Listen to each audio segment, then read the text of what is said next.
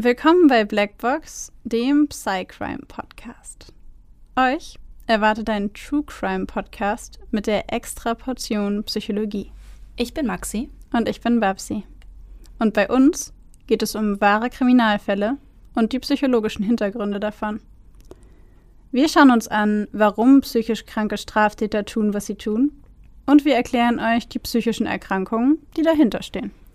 Einige unserer Fälle beinhalten ziemlich viel Gewalt, sowohl psychische, physische als auch mal sexuelle. Manchmal sind sie sehr detailreich beschrieben und oft auch nichts für schwache Nerven. Deswegen empfehle ich euch, auf eure Emotionen zu achten und sollte es euch zu viel werden, schaltet ihr besser ab. Wir haben euch gewarnt. Ab und zu passiert es auch, dass wir bei der Aufnahme lachen oder eine Bemerkung machen. Das ist nie respektlos gemeint. Das liegt eher daran, dass wir sehr tief in der Materie drinstecken und das alles mit Humor ab und zu mal ein bisschen auflockern. Also bitte nicht falsch verstehen.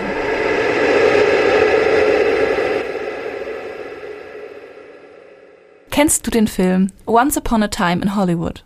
Das ist, ist das eine rhetorische Frage? Ich, na, nein. Ich hatte, nein, ich hatte also, ein bisschen Hoffnung. Nein, gerade. ich habe ich hab den Titel schon mal gelesen, ja, aber ich habe es nicht geguckt, noch nicht. Okay. Aber es steht auf meiner Liste. Tut es das? Ja, tut es. Okay. Once Upon a Time in Hollywood ist ein Film, in dem Leonardo DiCaprio und Brad Pitt mitspielen. Und ich meine, er ist auch von Quentin Tarantino gedreht worden. Krass. Aha. Das heißt eigentlich, vielleicht dachte ich, so es könnte sein, dass du ihn geguckt hast. Ich muss. ich war damals im Kino, ähm, weil mein Papa ein krasser Tarantino-Fan ist. Und deswegen sind wir da, glaube ich, in der ersten Spielwoche alle reingegangen. Und in diesem Film geht es um Charles Manson. Und ähm, Ich bin schon dabei. es geht um, ja, es geht aber nicht hauptsächlich um Charles Manson, sondern eher ähm, geht es um die beiden Figuren von Leonardo DiCaprio und Brad Pitt und diese ganze Geschichte von Charles Manson und der Manson Family außenrum ist so mh, jetzt nicht eine Nebengeschichte, aber es ist so ein Drive-by, der irgendwie halt die ganze Zeit nebenbei läuft und am Ende führen diese beiden Pfade zusammen, ohne zu spoilern jetzt.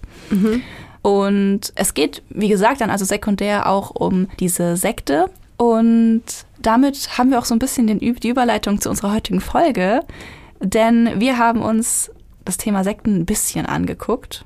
Einmal kurz, um jetzt alle Vermutungen direkt abzuschaffen. Heute geht es nicht primär um Sekten an sich, das machen wir mal wann anders. Aber trotzdem haben wir heute einen Fall dabei, der sich im Rahmen einer Sekte abspielt.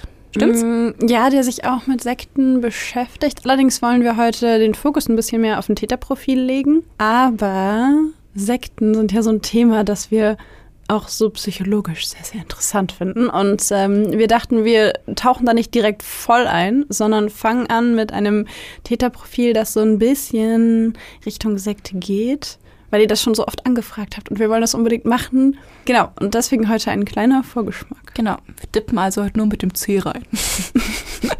Ja, danke für dieses bildliche Beispiel. Gern geschehen. Dann äh, würde ich vorschlagen, lass uns mal dippen. Lass mal dippen. Im Hof des Frauengefängnisses von Mexiko-Stadt drehten die Untersuchungshäftlinge ihre täglichen Runden. Plötzlich schrie eine Gefangene angstvoll. Das ist die Braut des Satans. Aufgeregt deutete sie zur Tür, wo die Bewacher gerade einen Neuzugang hereinließen. Eine 1,85 Meter große, junge Frau mit kurzem, dunkelblondem Haar. Aus Todmacher 6, das Monster der Anden. Die Luft ist stickig in dem engen Raum. Zigarrenqualm liegt schwer in der Luft und in dem spärlichen Licht ist der winzige Raum nur schemenhaft zu erkennen. Sie sitzt auf dem Boden, die Beine überkreuzt, wartend und versucht, einen klaren Gedanken zu fassen. Ob es wohl ein Fehler war, diesen Mann aufzusuchen? Ob er ihr wohl helfen kann? Ihr Herz schlägt schneller. Sie ist aufgeregt. So viel Gutes hat sie über diesen Mann gehört. Er soll die Zukunft vorhersagen, Menschen mit Zaubersprüchen beschützen, aber auch verfluchen können. Angeblich opfert er den Göttern sogar Tiere. Wieder überlegt sie, ob sie wohl besser gehen sollte. Einige Atemzüge lang lauscht sie in die Dunkelheit, lauscht auf Schritte, als sie schließlich jemanden näher kommen hört. Die Tür des Raumes öffnet sich langsam und plötzlich steht er vor ihr. In ein langes, leuchtend weißes Gewand gehüllt, die schulterlangen dunklen Haare offen. Er blickt sie an, aus dunklen Augen, blickt auf sie hinab. Er setzt sich auf den Boden zu ihr, wendet ihr sein Gesicht zu, ausdruckslos. Ihr schlägt das Herz bis zum Hals. Und doch weicht sie seinem Blick nicht aus, denn sie weiß, dass nur er ihr helfen kann. Denn er ist der Magier, er ist der, den sie El Padrino nennen, den Paten. Viele Eltern weltweit bringen ihren Kindern die unterschiedlichsten Dinge bei und prägen ihre Entwicklung. Manche Eltern lesen ihren Kindern viele Bücher vor, um sie für das Lesen zu begeistern. Andere bringen ihren Sprösslingen Zaubertricks bei und ziehen sich ellenlange bunte Tücher aus den Ärmeln. Als die 15-jährige Exilkubanerin Delia Aurora González de Valle am 1. November 1962 in Miami ihren ersten Sohn Adolfo de Jesus Constanzo zur Welt bringt, lässt sich noch nicht erahnen, dass ihr Einfluss auf Adolfo nicht ganz so positiv sein wird. Delia ist ungeplant schwanger geworden. Kurz nach der Geburt ihres Sohnes lässt sie sich von ihrem Mann, dem Vater des Jungen, scheiden. Adolfo wird ihn nie kennenlernen. Als der kleine Adolfo noch nicht drei Jahre alt ist, zieht seine Mutter mit ihm nach San Juan in Puerto Rico. Adolfo ist ein glückliches Kind. Er ist ungewöhnlich gut aussehend und bekommt bereits als kleiner Junge viel Aufmerksamkeit. In San Juan lässt Delia ihren kleinen Sohn katholisch taufen. Später wird er sogar Ministrant in der Kirche. Diese Verhaltensweisen dienen jedoch mehr dem Schein als einem tatsächlichen Glaubensbekenntnis. Delia erzieht ihren Sohn nach den Regeln der Santeria-Religion, einer Glaubensrichtung, die eine Mischung aus dem Glauben des Yoruba-Stammes aus Westafrika und dem katholischen Glaubenssystem darstellt. Delia besucht regelmäßig haitianische Priester und praktiziert Voodoo-Rituale. In der Wohnung errichtet sie einen Altar und opfert dort im Einklang mit ihrer Religion nicht nur Früchte und Süßigkeiten, sondern auch lebende Tiere. Ihr Sohn ist dabei häufig an ihrer Seite und beobachtet das Geschehen. Als Adolfo zehn ist, nimmt seine Mutter ihn erstmals mit nach Haiti. Sie besuchen gemeinsam einen Voodoo-Priester. Es ist Adolfos erster echter Berührungspunkt mit den Ritualen dieser Religion. Als die beiden aus Haiti zurück nach San Juan kommen, heiratet Delia einen reichen Geschäftsmann, der jedoch nur ein Jahr nach der Eheschließung an Krebs verstirbt. 1972 ziehen die beiden von San Juan zurück nach Miami. Durch das kleine Erbe geht es ihnen finanziell gut. Dennoch begeht Adolfos Mutter in den nächsten Wochen und Monaten immer wieder kleinere Diebstähle. Über 30 Mal wird sie deswegen verhaftet und jedes Mal wieder freigelassen. Bei den Polizeiverhören gibt sie an, aufgrund ihres Glaubens gehandelt zu haben und kommt immer wieder auf Bewährung frei. Doch auch die Wohnsituation der jungen Familie ist nicht gerade stabil. Immer wieder zieht Delia mit ihren mittlerweile zwei Söhnen um. Immer wieder kommt es zu Beschwerden durch die Nachbarn. Sie sehen, dass Adolfo gemeinsam mit seiner Mutter kleinere Säugetiere und Vögel in das jeweilige Haus schafft, hören Tierschreie aus den Fenstern und befürchten, eine Hexe in der Nachbarschaft zu haben. Nach jedem Umzug finden die jeweiligen Vermieter der Wohnung ein Schlachtfeld vor. Die Wände sind mit Tierblut beschmiert, der Boden übersät von Kadavern und Tierinnereien. Gerüchte werden laut, nach denen man sich mit Delia nicht anlegen dürfe sie sei eine Magierin, eine Frau, die andere verfluchen könne. Für den jungen Adolfo bedeuten diese Gerüchte einen immensen Konflikt. In der Schule will keines der Kinder sich mit ihm abgeben.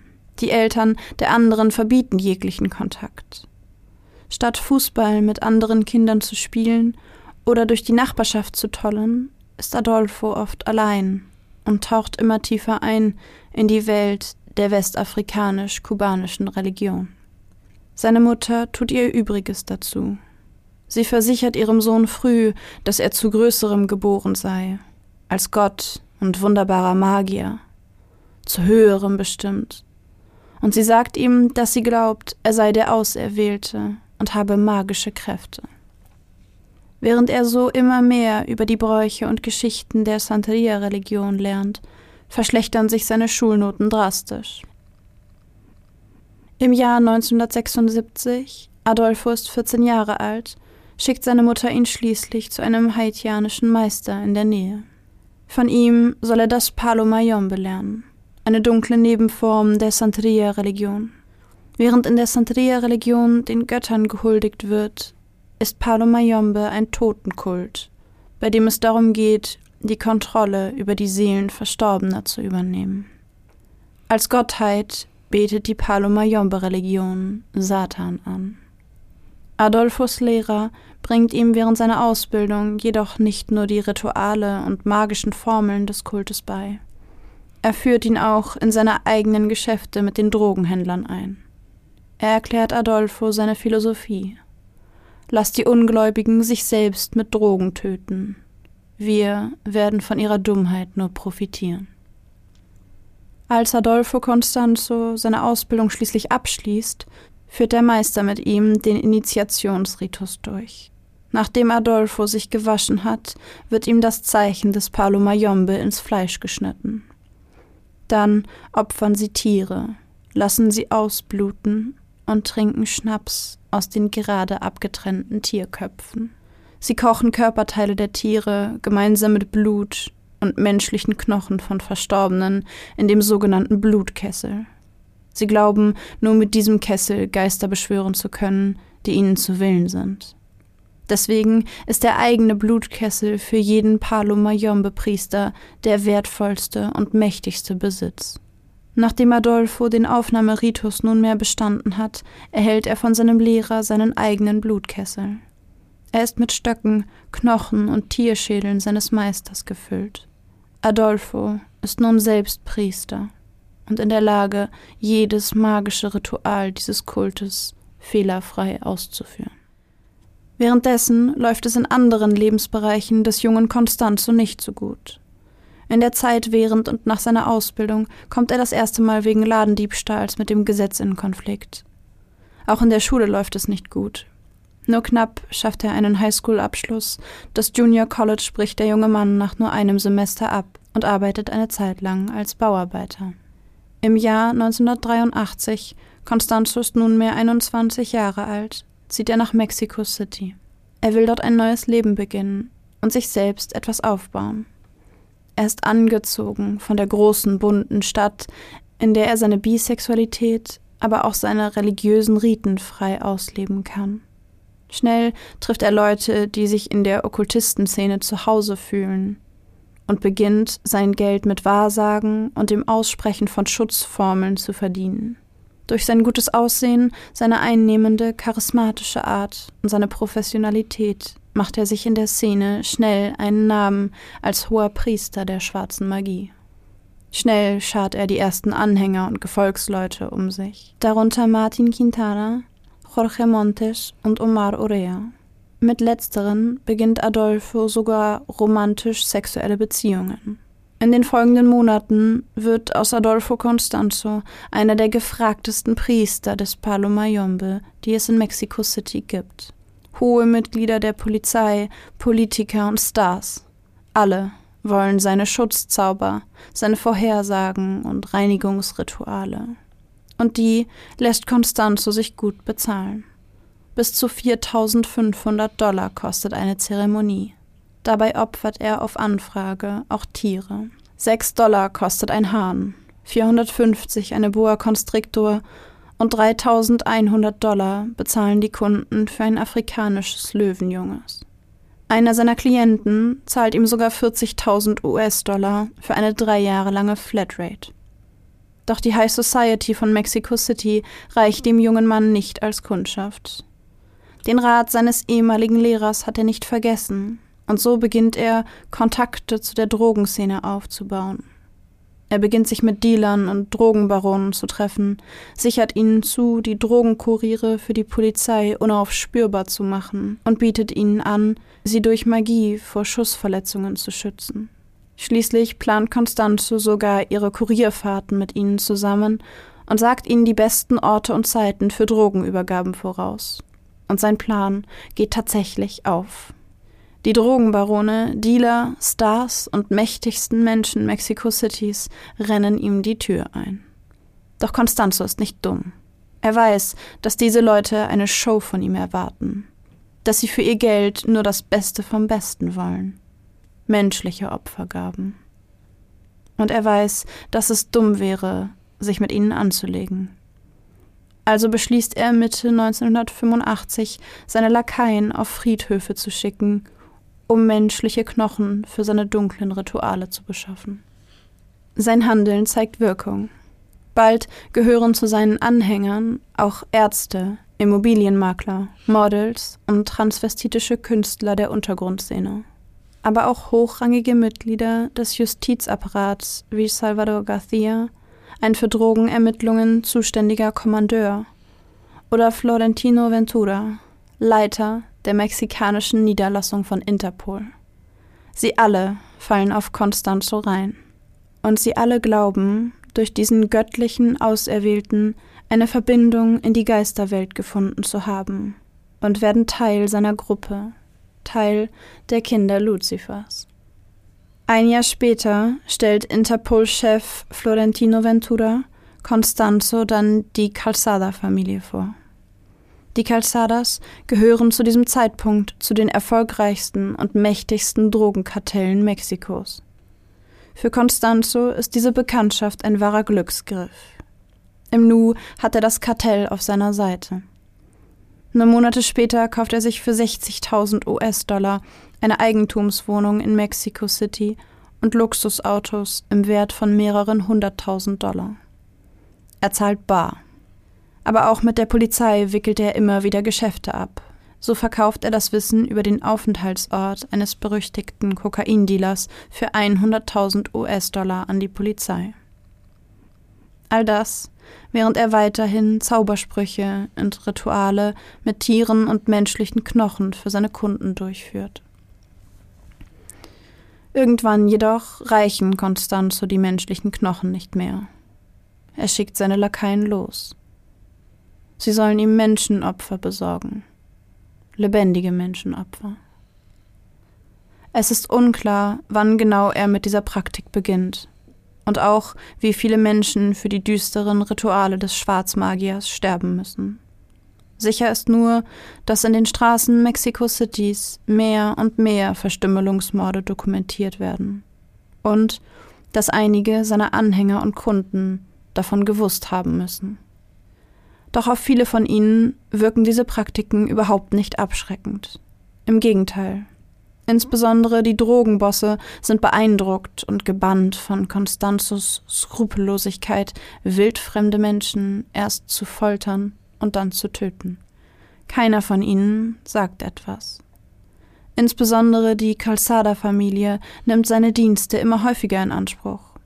So häufig, dass Adolfo schließlich der Überzeugung ist, seine magischen Kräfte seien allein dafür verantwortlich, dass dieses Kartell so erfolgreich ist. Anfang April 1987 verlangt er daher die volle Beteiligung am Syndikat. Doch die Drogenfamilie weist ihn hart zurück. Ein schwerwiegender Fehler. Lächelnd nimmt Adolfo die Zurückweisung hin und verabschiedet sich höflich.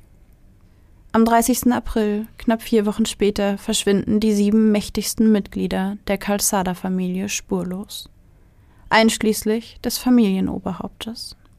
Alles, was die Polizei finden kann, sind geschmolzene Kerzen und Spuren einer religiösen Zeremonie.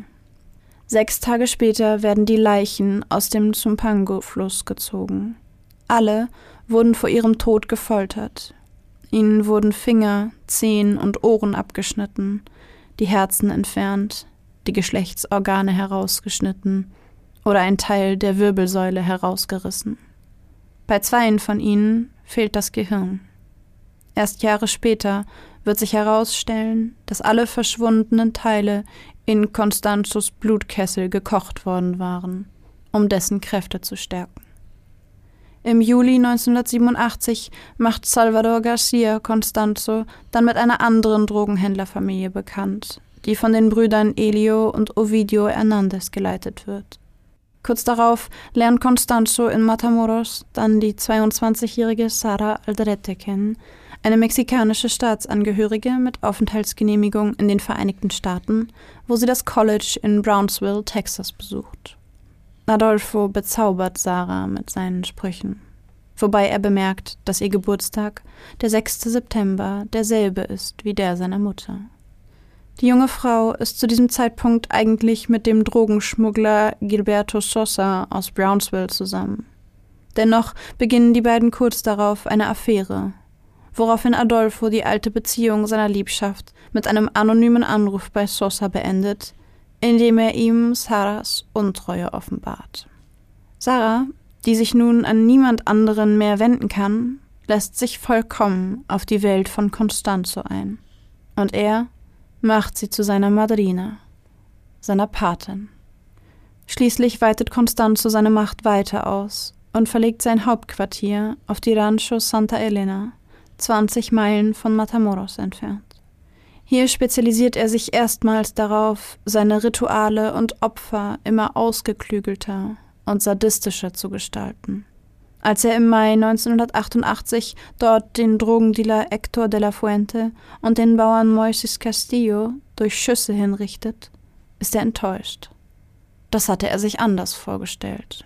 Daher weist er kurz darauf seine Lakaien an, ihm ein neues Opfer zu besorgen. Ramon Esquivel. Dieser entkommt dem Tod nur knapp, da eine Razzia in einem Drogenhaus Constanzo einen Strich durch die Rechnung macht.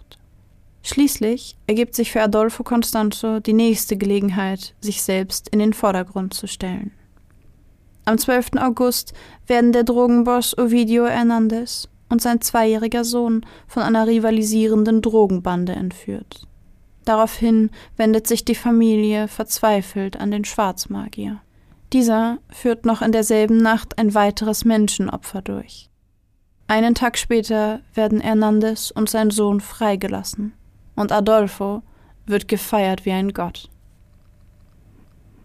Im November 1988 opfert Constanzo dann seinen Schüler Jorge Gomez. Er beschuldigt ihn, gegen sein Verbot als Padrino Kokain geschnupft zu haben. Für Gomez das Todesurteil. Kurz darauf besiegelt Constanzo dann sein Bündnis mit der Familie Hernandez indem er einen der Brüder offiziell als Kultisten in seinen Clan mit aufnimmt. Sie vollziehen gemeinsam Menschenopfer. Olvidio Hernandez als Mitglied seiner Anhängerschaft zu wissen, hat für beide Parteien wesentliche Vorteile. So foltert Adolfo gemeinsam mit seinen Anhängern den konkurrierenden Schmuggler Ezequiel Luna am 14. Februar 1989 auf der Rancho Santa Elena zu Tode. Als zwei andere Dealer, Ruben Garza und Ernesto Diaz, uneingeladen zu der Zeremonie dazustoßen, werden beide ebenfalls umgehend geopfert.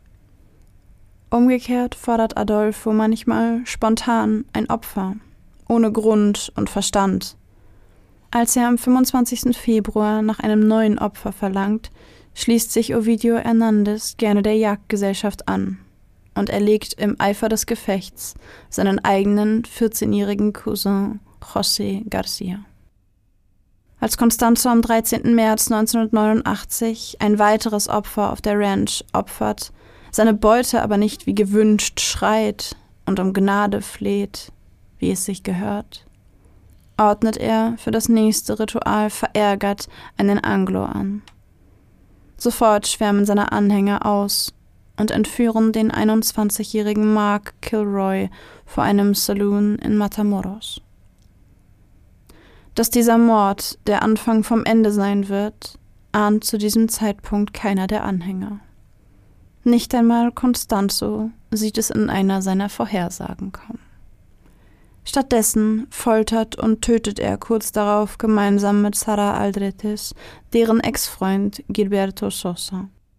Mit einem hat der Schwarzmagier jedoch nicht gerechnet. Mark Kilroy war kein unbekannter Bauer, kein Transvestit, kein kleiner Dealer, der spurlos verschwinden kann, ohne dass jemand sein Schicksal untersucht. Als beliebter und erfolgreicher Medizinstudent beginnen Freunde und Familie schnell damit, nach dem jungen Mann zu suchen. Als sie ihn nicht finden können, bauen sie bei texanischen Politikern Druck auf, den Vermissten zu finden, und lösen damit eine internationale Suchaktion aus.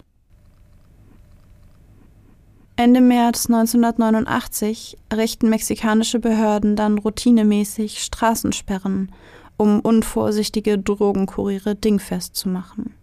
Am 9. April fährt der Sektenanhänger Serafin Hernandez auf dem Rückweg von einem Treffen mit Constanzo in Brownsville, Texas, ohne anzuhalten, an einer Polizeisperre vorbei. Er ignoriert die Autos, die die Verfolgung aufnehmen, glaubt er doch an die Unsichtbarkeit, die El Padrino seinen Anhängern durch seine magischen Fähigkeiten schenkt. Die Beamten verfolgen ihn daraufhin. Als sie ihn schließlich zusammen mit dem Sektenmitglied David Martinez festnehmen und zur Rancho Santa Elena fahren, finden sie bei einer kurzen Durchsuchung Marihuana und Schusswaffen. Die Schüler Elior Hernandez und Sergio Martinez werden vor Ort ebenfalls aufgegriffen und so werden alle vier noch im Laufe des Abends auf dem Revier verhört. Was die jungen Männer den Polizisten dort stolz erzählen, gleicht für die Beamten einem Albtraum. Mit perversem Stolz berichten die vier von schwarzer Magie, Folter und Menschenopfern. Daraufhin kehrt die Polizei mit einem Großaufgebot am nächsten Tag zur Ranch zurück. Als sie die Tür des Schuppens öffnen, finden sie sich in einem Horrorfilm der schlimmsten Sorte wieder. Auf dem Boden steht der Blutkessel, voll mit Blut, Spinnen, Skorpionen, einer toten schwarzen Katze, einem Schildkrötenpanzer, Knochen, einem Hirschgeweih und einem menschlichen Gehirn. In weiteren Verhören erzählen die gefangenen Sektenmitglieder von Constanzos Privatfriedhof. Die Polizei beginnt sofort mit den Ausgrabungen und findet innerhalb kürzester Zeit die Leichen von mehr als zehn Menschen. Es dauert nur wenige Stunden, bis die Entdeckungen vor Ort weltweit Schlagzeilen machen und die Fahndung nach Adolfo Constanzo beginnt. Dieser versteckt sich derweil gemeinsam mit drei weiteren Jüngern und seiner Geliebten Sara Aldrete in einer kleinen Wohnung in Mexico City. Knapp einen Monat nach den Entdeckungen meldet sich schließlich ein junger Mann bei der Polizei und beschwert sich über einen lautstarken und obszönen Streit in der Wohnung seiner Nachbarn. Als die Streifenpolizisten eintreffen, eröffnet Constanzo sofort das Feuer. 45 Minuten geht das Gefecht, bei dem zum Glück nur ein Polizist verletzt wird. Als Constanzo schließlich erkennen muss, dass eine Flucht für ihn unmöglich ist, gibt er seinem Jünger Alvaro de Leon Valdez, einem beruflichen Auftragskiller, die Waffe in die Hand und befiehlt ihm, ihn und seinen Anhänger Martin Quintana zu erschießen. Valdez weigert sich zuerst, tut dann aber, was El Padrino ihm sagt. Er hebt die Waffe und erschießt Constanzo und Quintana, noch ehe die Polizei das Gebäude stürmen kann. Nur Valdez und Aldrete werden umgehend verhaftet. Im Anschluss an die Razzia werden 14 Sektenmitglieder, unter anderem wegen mehrfachen Mordes, Verstoßes gegen das Waffen- und Betäubungsmittelgesetz, Verschwörung und Behinderung der Justiz angeklagt. Im August 1990 wird Valdez wegen Mordes an Constanzo und Quintana zu einer 30-jährigen Haftstrafe verurteilt. Die Kultisten Juan Fragosa und Jorge Montes werden beide zu je 35 Jahren Haft verurteilt. Omar Orea stirbt an AIDS, bevor er verurteilt werden kann.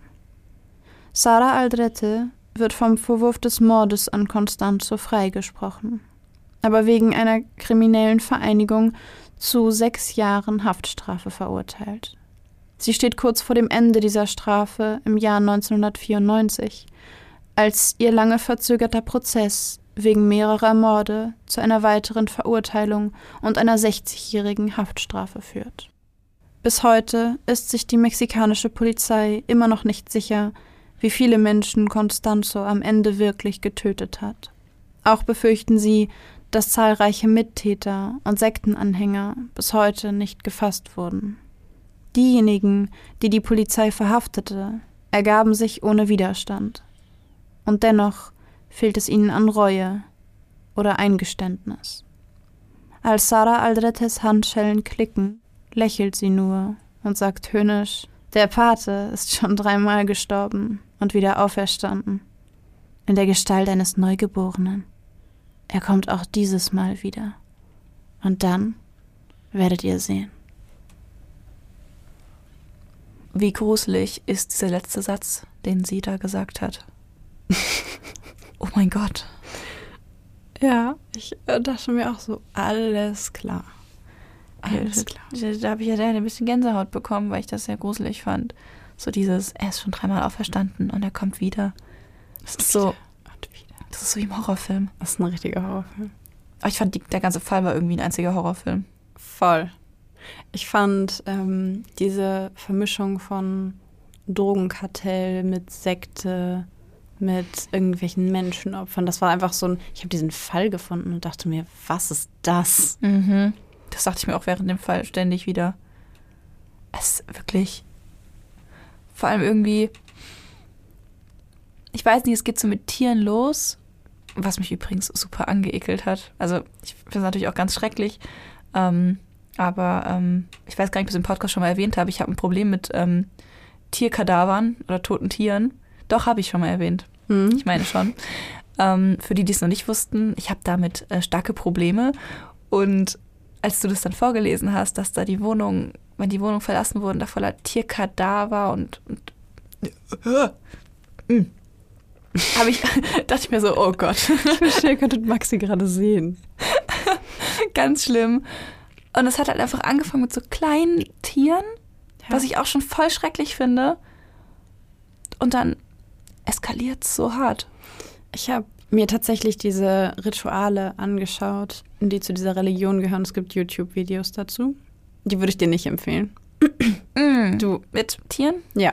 Mm. Würde ich dir nicht empfehlen. Aber da, was mich am meisten an diesem ganzen, abgesehen von den Menschenopfern, aber darüber können wir ja gleich noch in Ruhe sprechen, die finde ich natürlich super furchtbar und auch die Tieropfer. Aber was ich am allerekelhaftesten finde, und es gibt einfach kein besseres Wort, ist diese, dieser Aufnahmeritus, bei dem sie Schnaps aus den Köpfen der gerade getöteten Tiere trinken. Nein. Ja, das habe ich dir doch, das, das kam, war als Teil des Falls. Wieso überrascht dich das? das dann habe ich das, dann habe ich das, habe ich das wohl vielleicht verdrängt in die hinterste Ecke von meinem Hirn. Vielleicht war mein Gehirn so, nein, nein, das wollen wir nicht, das wollen wir nicht, das schieben wir nach hinten. Verständlich. ähm, es gibt nämlich tatsächlich Videoaufnahmen von diesem Aufnahmeritus wo sie tatsächlich bei diesem Ritual des Palo Mayombe einer Ziege den Kopf abgeschnitten haben und dann hochprozentigen Schnaps aus diesen gerade abgetrennten Dingen des Kopfes trinken. Aber dann ist ja doch auch Blut mit drin. Nee, das wurde vorher, die Tiere werden vorher ausgeblutet. Ah, to toll.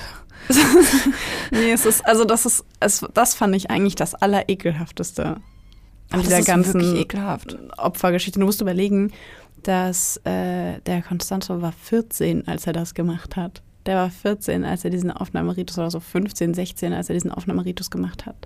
Ich weiß gar nicht, wie lange seine Ausbildung ging, aber auf jeden Fall war er unter 20.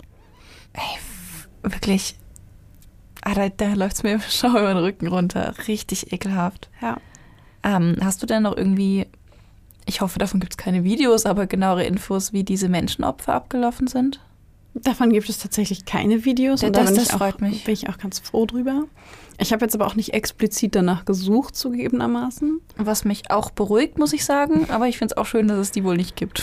Ähm, aber das kam wohl so ein bisschen drauf an. Es gab halt Menschenopfer, die durchgeführt wurden an beispielsweise konkurrierenden Drogenbaronen oder Drogendealern als Rache quasi und die wurden dann, also da wurden die Leute massiv gefoltert vorher und teilweise sind die Leute, also die Leichen, die man gefunden hat, man konnte feststellen, dass einige der Opfer vor dem Tod gefoltert wurden, also dass ihnen vor dem Tod Finger oder Zehen oder Ohren abgeschnitten wurden. Mhm. Ähm, dass man ihnen bei lebendigem Leib das Herz rausgeschnitten hat. Also wir reden dann nicht von, wir töten jemanden und dann schneiden wir ihm irgendwas ab, sondern wir, die Leute wurden einfach extrem gefoltert. Teilweise hat man sie ausbluten lassen wie Tiere und das Blut dann in diesem Blutkessel gekocht. Also ja, es gibt keine Videos dazu. Es gab so ein bisschen Beschreibungen dazu, wie das ähm, abgelaufen ist, aber es gab keine ähm, einheitliche Vorgehensweise, welchem Menschen man jetzt was in welcher Reihenfolge wie abschneidet. Okay. Aber der Fokus lag immer auf Gehirn, Herz und Genitalien. Oh, dieser Blutkessel, ey. Ja. Was ich auch richtig, richtig eklig fand, als du es beschrieben hast, war, dass da manche die Wirbelsäule rausgerissen bekommen haben. Ja. So, äh, wie macht man denn sowas? Wie, wie reißt man denn eine Wirbelsäule raus? So, ich, ich, ich, ich habe mich gefragt, wie ist das möglich? Möchtest du ernsthaft, dass wir jetzt darüber nein, sprechen, nein, wie man das... Okay. Das war eine rhetorische Frage. Aber okay. das ist die Frage, die sich mir gestellt hat, wo ich mir so dachte, so... Also es war unfassbar brutal. Ähm, es war unfassbar brutal und das, was die Ermittler da vor Ort vorgefunden haben, war ein einziges Blutbad. Also es war alles, alles voller Blut, es war überall Blut und ähm, also halt natürlich getrocknet, alt, es hat furchtbar mhm. gestunken. Mhm. Aber ja, die waren extrem brutal. Das ist halt, das ist irgendwie, ich habe das Gefühl, wir hatten jetzt längere Zeit nicht mehr so einen absurden Fall. So, ein Splatterfall, so Ja, so ein Fall, wo so viele schreckliche Dinge passieren und du ganz oft so What the fuck-Momente hast. Ja. Und dir so denkst, was, was geht da bitte ab? Ja. So, oh Gott, noch was und oh Gott, noch schlimmer und oh Gott, noch ekliger. Ja. Ähm, und ja, ich finde das irgendwie, das sind dann so Fälle, die irgendwie so skurril und absurd wirken ich und weiß, man irgendwie gar nicht glauben kann, dass das alles passiert ist. Ich weiß, was du meinst. ich, du, ich fand die Vorstellung auch total absurd, dass, du musst ja überlegen, der ist 1989 gestorben, der ist 62 geboren, das heißt, der Gute war 26. Der war mit 26 ähm, war er mit den größten Drogenkartellen in Mexiko im Gange, war einer der begehrtesten und bekanntesten Magier quasi in diesen Bereichen, hat unfassbar viel Geld verdient und all das hat bereits angefangen, als er noch, weiß ich nicht, unter zehn war und seine Mutter ihn an, angefangen hat, da so mitzunehmen mhm. und einzuweisen. Und ich finde diese ganze Geschichte, als ich die recherchiert habe, dachte ich die ganze Zeit, das das liest sich wie so ein Hollywood-Streifen. Ich warte ja. eigentlich darauf, dass irgendjemand sagt, ja, ist eigentlich gar nicht passiert, war nur ein Witz, aber wir dachten, das ist eine gute Geschichte. Vielleicht wird sie ja irgendwann noch verfilmt. Vielleicht. Könnte ich mir gut vorstellen. Die Mutter hat, die hat ihm doch auch, ich frage mich gerade, ob ich mich richtig erinnere, aber die hat ihm doch auch sowas gesagt wie, du bist, du bist göttlich und du bist dieser Magier und hat ihn so ein bisschen, hat es so ein bisschen hochgekitzelt, ja. schon als er klein war. Und das war echt, äh, das basierte auf einem Ereignis, das sie als Indikation genommen hat dafür. Und zwar hat Constanzo den, das Attentat auf Ronald Reagan vorhergesagt. Mhm. Und als das dann tatsächlich eingetroffen ist, war seine Mutter der festen Überzeugung, dass ihr Sohn der Auserwählte ist. Wie hat er das vorhergesagt? Also sie hat ähm, gesagt, er hätte ihr erzählt, dass das passieren wird. Okay. Ja, ich fand das, äh, ja, äh, einen interessanten Zufall. Mhm. Also ich glaube nicht an sowas, deswegen ähm, nee, ich bin auch gerade irritiert. Was für ein Zufall. Ja. Falls ihr euch fragt, von welchem Attentat auf Ronald Reagan wir jetzt gerade reden, dazu haben wir auch schon mal eine Folge gemacht. Und zwar findet ihr diesen Fall in der Folge 37. Ich, ich glaube. Erotomanie? Genau, mhm. da haben wir über Erotomanie gesprochen und da findet ihr auch den Fall zum Attentat. genau, zum Attentat auf Ronald Reagan. Aber weiter im Text. Die nächste Frage, die ich mir gestellt habe während diesem Fall, ist die Frage, ob das jetzt ein, eine Sekte ist oder ein Kult. Gute Frage. Gute Frage. Gute Frage. Also, ich würde behaupten, das Ganze ist eine Sekte, mhm. weil Sekte und Kult sich in einer Sache sehr fundamental unterscheiden. Und zwar ist es so, dass man sich anguckt, was ist die dazugehörige Ideologie. Also mhm. wo kommt quasi der Glaube her? Und bei mhm. Sekten, Sekten entstehen aus bereits bestehenden Religionsorganisationen oder Religionskonstrukten, mhm. während Kulte aus, ähm, ja im Grunde aus, aus, aus unterschiedlichen Aspekten völlig neue Glaubenssysteme erschaffen. Und wenn wir uns jetzt anschauen, dass Constanzo erzogen wurde nach der Santeria-Religion, Mhm. die sehr, sehr, sehr alt ist. Die kommt ähm, ursprünglich aus dem Yoruba-Stamm, also mit einer Mischung des katholischen Glaubenssystems, katholisch-christlichen Glaubenssystems und wurde bereits verbreitet, als ähm, die Sklaverei in Kuba begonnen hat. Also Mhm. schon vor hunderten von Jahren. Mhm. Und Palo Mayombe ist ja eine Religionsform, der Constanzo angehörte und die er aktiv praktiziert hat. Und auch die gibt es schon sehr, sehr lange und gilt als Unterform der Santeria-Religion. Quasi als dunkle Seite davon, weil man bei der Santeria-Religion huldigt man mit, mit Opfern, ob jetzt Süßigkeiten, Früchte oder kleinere Tiere, huldigt man den Göttern. Während man, und versucht vielleicht auch so ein bisschen Kontakt zu Göttern zu bekommen, wenn das geht, Mhm. während die Palo Mayombe-Religion ein reiner Totenkult ist. Und das Ziel ähm, aller Riten des Palo Mayombe ist es, Kontrolle über die Seelen der Toten zu gewinnen. Okay. Und deswegen gilt es als dunkler Ableger dieser Religion. Und deswegen würde ich sagen, es ist eine Sekte und Mhm. kein Kult, weil er hat sich zwar zum Oberhaupt gemacht und hat quasi selber ähm, gesagt, okay, ihr folgt alle mir, aber sie sollten alle ihm folgen, weil er der höchste Priester des Palo Mayombe ist. Mhm. Okay. Ja, macht Sinn, dass es halt dann keine eigene Glaubensrichtung, also kein neuer Glaube entstanden ist, sondern dass das alles schon mal schon da war und er es sich einfach nur zu Nutzen gemacht hat. Genau, er hat es ja auch gelernt Mhm. von einem Priester. Ah ja, okay. Ich finde so, der Begriff Sekte und Kulte ist in meinem Kopf irgendwie gleichgestellt, obwohl ich irgendwie weiß, dass sie unterschiedlich sind.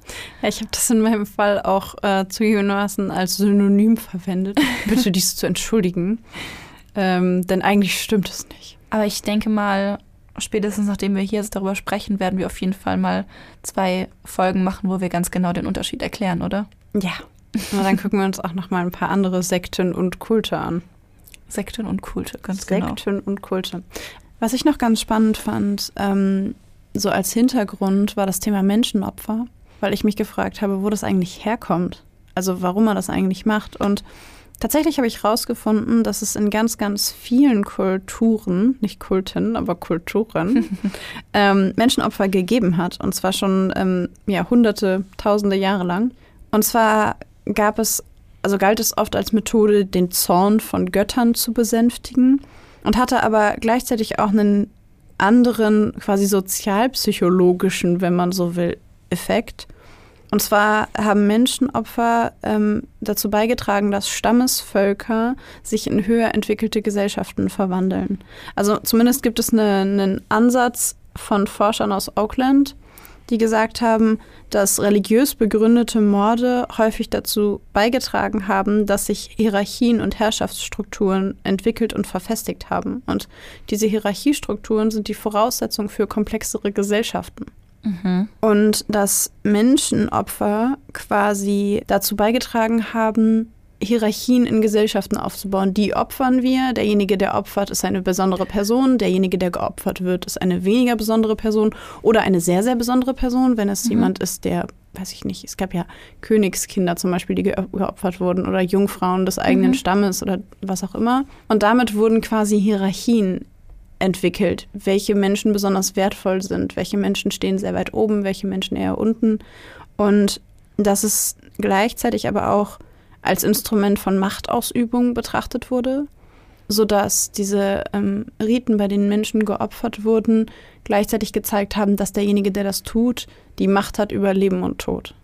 Mhm. Das heißt also, dass durch das Nutzen von Menschenopfern klar wurde, in welcher Position oder Rolle in der Gesellschaft jemand steht, dass sich dadurch die Hierarchien gefestigt haben und daraus, wenn man es jetzt mal ganz platt sagt, unsere heutigen Gesellschaften entstanden sind. Ja, unter anderem, also dass es ein anderem. Aspekt davon gewesen ist, der dazu beigetragen hat. Das finde ich gruselig. Ja, aber auch interessant. Sehr interessant, Weil- aber auch gruselig. Ich meine, es ist eine öffentliche Gewaltanwendung, die zum Tod führt. Und wenn wir unsere heutige Gesellschaft uns überlegen, und vielleicht gehe ich da jetzt ein bisschen zu tief rein, aber wenn wir uns überlegen, wie unsere heutige Gesellschaft funktioniert, dann funktioniert sie zwar nicht über Menschenopfer, aber sie funktioniert immer noch über Hierarchien und Regeln, die wir uns gemeinsam aufgestellt haben. Und Ja. ich glaube, wenn wir keine Regeln hätten, die sagen würden, du darfst niemanden töten und so weiter und so fort, wir hatten das Thema Gewaltausübung und ist Ge- Gewalt jetzt irgendwie was Gutes oder nicht, ja schon mal, Ähm, aber wenn es diese Regeln nicht geben würde, dann würden wir uns heute gegenseitig noch die Köpfe einschlagen, um zu bekommen, was wir wollen, weil öffentliche Gewalt Auswirkungen auch immer Demonstration von Macht sein kann. Ja. Nicht muss, aber kann. Wie bei The Purge. Auch nicht gesehen? Ähm, Oh, Babsi. ähm, okay. Also in The Purge geht es darum, eine Nacht in Amerika pro Jahr sind alle Gesetze ausgeschaltet. Oh, doch, doch, doch, doch, doch, von dem Film habe ich gehört. Ich habe ihn nicht gesehen, aber von dem Film habe ich gehört. Okay. Ja. Und in dieser Nacht, da sind alle Verbrechen legal und alle Hilfeeinrichtungen und sowas sind ähm, nicht aktiv und erst Ja. wieder am nächsten Morgen. Und gut, ich hoffe, dass es nicht so ablaufen wird, wie, würde wie in der Purge, aber da geht es auch darum, dass die Menschen dann sehr gewalttätig werden. Ja. Und von daher glaube ich, also ich kann, ich kann das schon verstehen, warum Menschen, Opfer als Demonstration von Macht betrachtet werden. Und Ja gut, so ge öffentliche Gewalt als Demonstration von Macht, das hat ja nicht mit Menschenopfern aufgehört. Das ist ja, Ja. Hat sich nur transformiert, Ja. quasi. und vor allem, es hat sich ja auch, also es hat sich ja durch die ganze Geschichte gezogen, öffentliche Hinrichtungen und so Zeug. Ja. Das ist ja alles. Naja, ich meine, streng genommen ist ähm, heute jemand, der öffentlich irgendwelche Entscheidungen trifft oder sich öffentlich darstellt oder was auch immer. Ich würde behaupten, Begnadigungen des US-amerikanischen Präsidenten sind im Grunde auch nur eine Demonstration von Macht, wenn man mal ehrlich ist, weil er entscheidet über Leben und Tod. Ja, weniger blutig. Weniger blutig, aber nichtsdestotrotz äh, auch eine Machtdemonstration. Und trotzdem ist es eine Entscheidung über Leben und Tod, die eine Person fällt und diese Person. Ist sehr mächtig damit. Ja, genau. True. Ja. Okay, wow, jetzt haben wir einen Strang geschlagen. Ja, willkommen im 21. Jahrhundert der Menschenopfer. Schlage mal den Strang zurück zum Täterprofil. Denn eigentlich beschäftigen wir uns ja in Täterprofilen damit, mit der Frage, warum ist das passiert? Warum ist der Täter so geworden, wie er geworden ist? Ich denke, das ist an dieser Stelle, ähm, das überrascht jetzt wahrscheinlich viele, aber ich glaube, es ist multifaktoriell bedingt. Dieses Wort habe ich ja hier noch nie gehört. Nein, also prinzipiell glaube ich, hat seine Mutter erstmal einen ganz, ganz, ganz großen Aspekt. Das sagt man ja häufiger, aber ich glaube, in diesem Fall kann man das sehr deutlich festmachen. Ja. Seine Mutter ähm, hat selber eben die ähm, Santeria-Religion ja ausgeübt, hat äh, ihm bereits früh gezeigt, wie man Tiere opfert, hat mit ihm zusammen Tiere geopfert und sie ausbluten lassen, Mhm. bevor er zehn war. Das heißt, er hat schon immer gesehen, dass es normal ist, ähm, Lebewesen zu opfern.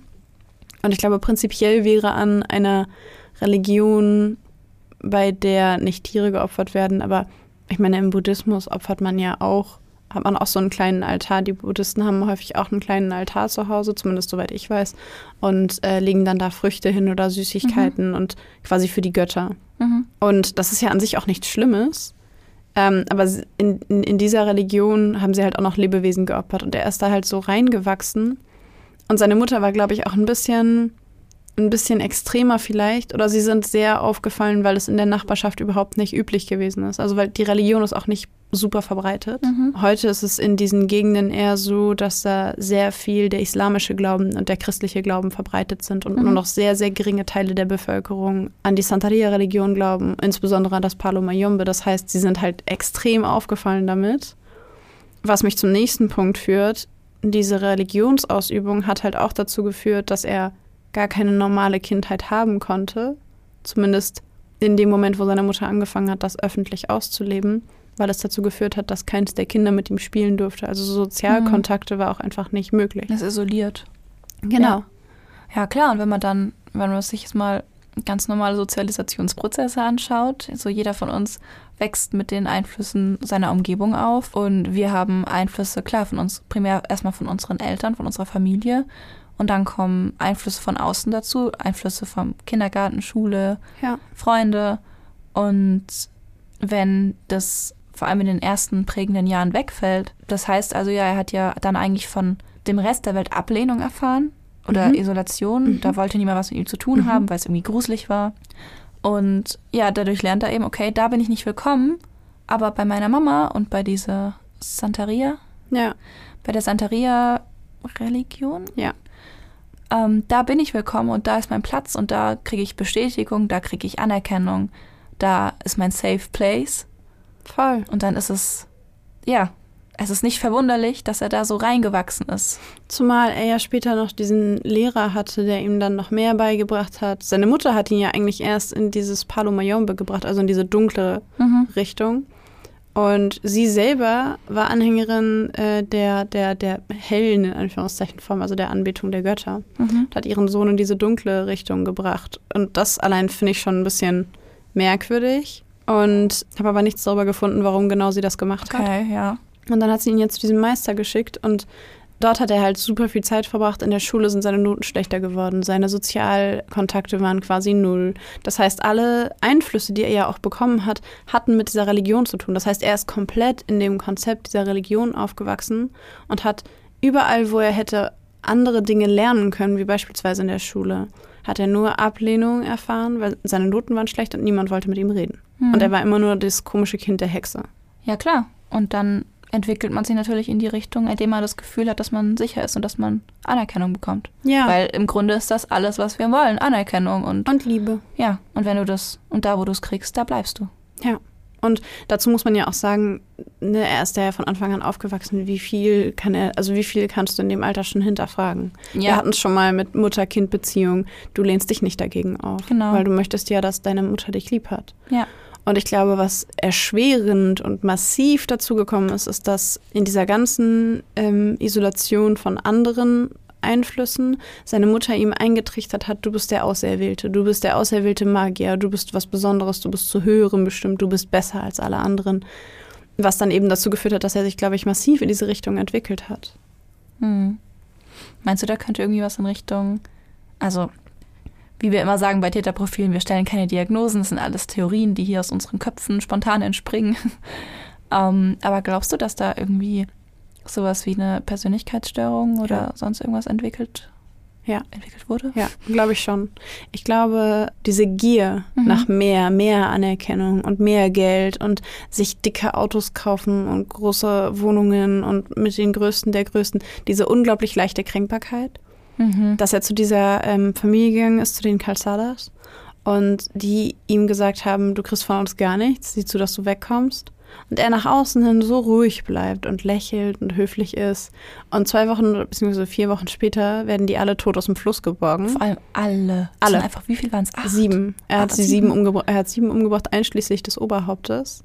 Zusammen mit seinen Anhängern hat er das gemacht. Mhm. Er hat sich quasi dafür gerecht und dafür gesorgt, was passiert, wenn, äh, wenn du das mit ihm machst. Und was ich extrem spannend fand, war, diese Familie hat sich nie an ihm gerecht. Und das gibt es eigentlich in Mhm. Drogenkartellen nicht, dass es keine Rache gibt. Ja. Und das zeigt einfach, wie wahnsinnig viel Macht er gehabt hat und wie, was für Mhm. eine Angst sie vor ihm gehabt haben. Ja. Und ich glaube halt, wenn du so heftig reagierst auf, auf eine Kränkung und eine Zurückweisung und du die alle zu Tode folterst, weil nichts anderes hat er am Ende des Tages getan, dann kannst du auf jeden Fall von mindestens, würde ich sagen, wir stellen keine Diagnosen, aber irgendeine Akzentuierung vielleicht Richtung antisozial und narzisstisch sprechen? In meinem Kopf schw- schwirrt dann auch gerade so ein bisschen Psychopathie rum. Das dachte ich ehrlich gesagt auch. Ich meine, also ja, narzisstisch hätte ich jetzt auch gedacht, antisozial. Safe. Es sind auf jeden Fall antis einige antisoziale Verhaltensweisen. ähm, ja, also das könnte ja dann schon so in Richtung Psychopathie deuten. Fand ich auch. Was ich auch noch als Indikator dafür gesehen habe, ist, dass er seine Anhänger ja, den einen Anhänger, weil er vermeintlich Kokain geschnupft hat, hat er ihn umgebracht. Also diese Allmachtsvorstellung, dieses, was ich sage, ist Gesetz und wenn du dich mir nicht unterwirfst, dann. Dieses völlig überhöhte Selbstbild quasi. Und dann, was ich auch noch spannend fand, war die Tatsache, dass er sich selber hat von einem seiner Anhänger umbringen lassen, anstatt in den, ins Gefängnis zu gehen. Ja.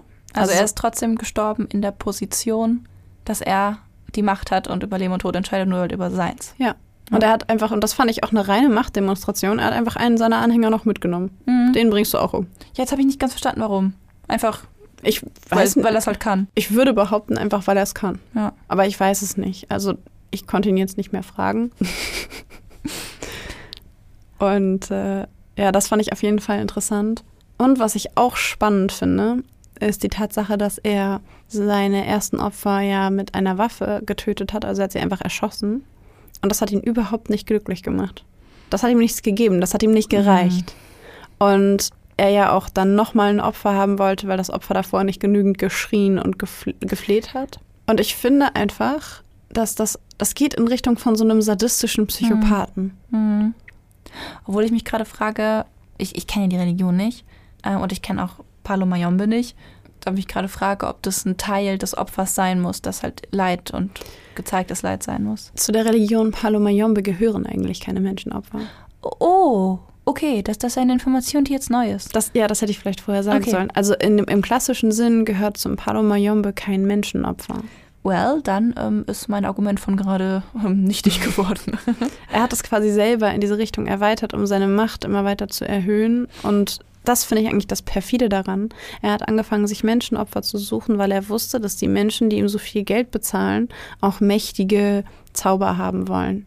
Und er wollte lieber viel Geld verdienen und in seinem Ansehen und seiner Position steigen, als keine Menschen zu töten. Er hat sie lieber getötet, als zu sagen, das mache ich nicht. Ach, schon krass. Jetzt haben wir über ähm, viele, ich sag mal, Störungsbilder gesprochen. äh, wir haben gerade Sadismus erwähnt und wir haben narzisstische erwähnt und Antisoziale und Psychopathie. Wir haben zu all diesen Auffälligkeiten ähm, bereits auch Folgen gemacht. Ähm, ich würde sagen, wir verlinken die mal in die Show Notes, oder? Falls ihr da genauer nochmal reinjumpen möchtet. Das machen wir auf jeden Fall. Falls ihr diese Folgen schon gehört habt oder sie jetzt vielleicht gleich hören werdet und dann eine spezielle Meinung dazu habt, was ihr glaubt, was bei Adolfo?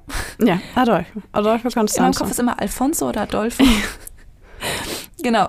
Falls ihr da eine genauere Vorstellung habt oder eine eigene Meinung, was bei Adolfo ähm, psychisch eine Rolle gespielt haben könnte. Was da los war. Was, was da los war. Dann könnt ihr uns das gerne mitteilen. Äh, immer gerne auf Instagram. Da heißen wir Blackbox der Podcast, alles klein und zusammengeschrieben. Oder per Mail an blackboxderpodcast.gmail.com. Und für diejenigen Schlaufüchse unter euch, die sagen, hm, ihr habt aber gar nicht alles über Sekten erzählt, ihr habt gar nicht alles erzählt, wie das abläuft und jetzt wissen wir gar nicht, warum die Leute sich überhaupt sowas anschließen, bleibt geduldig. Bleibt entspannt. Das kommt noch. Das kommt noch. Und ich freue mich sehr darauf. Ich auch. Wenn euch die Folge gefallen hat, äh, dann selbes Spiel wie immer. Bewertet uns gerne überall, wo man uns bewerten kann. Gebt uns fünf Sterne, freuen wir uns sehr drüber. Und ich würde sagen, in diesem Sinne sagen wir Tschüss.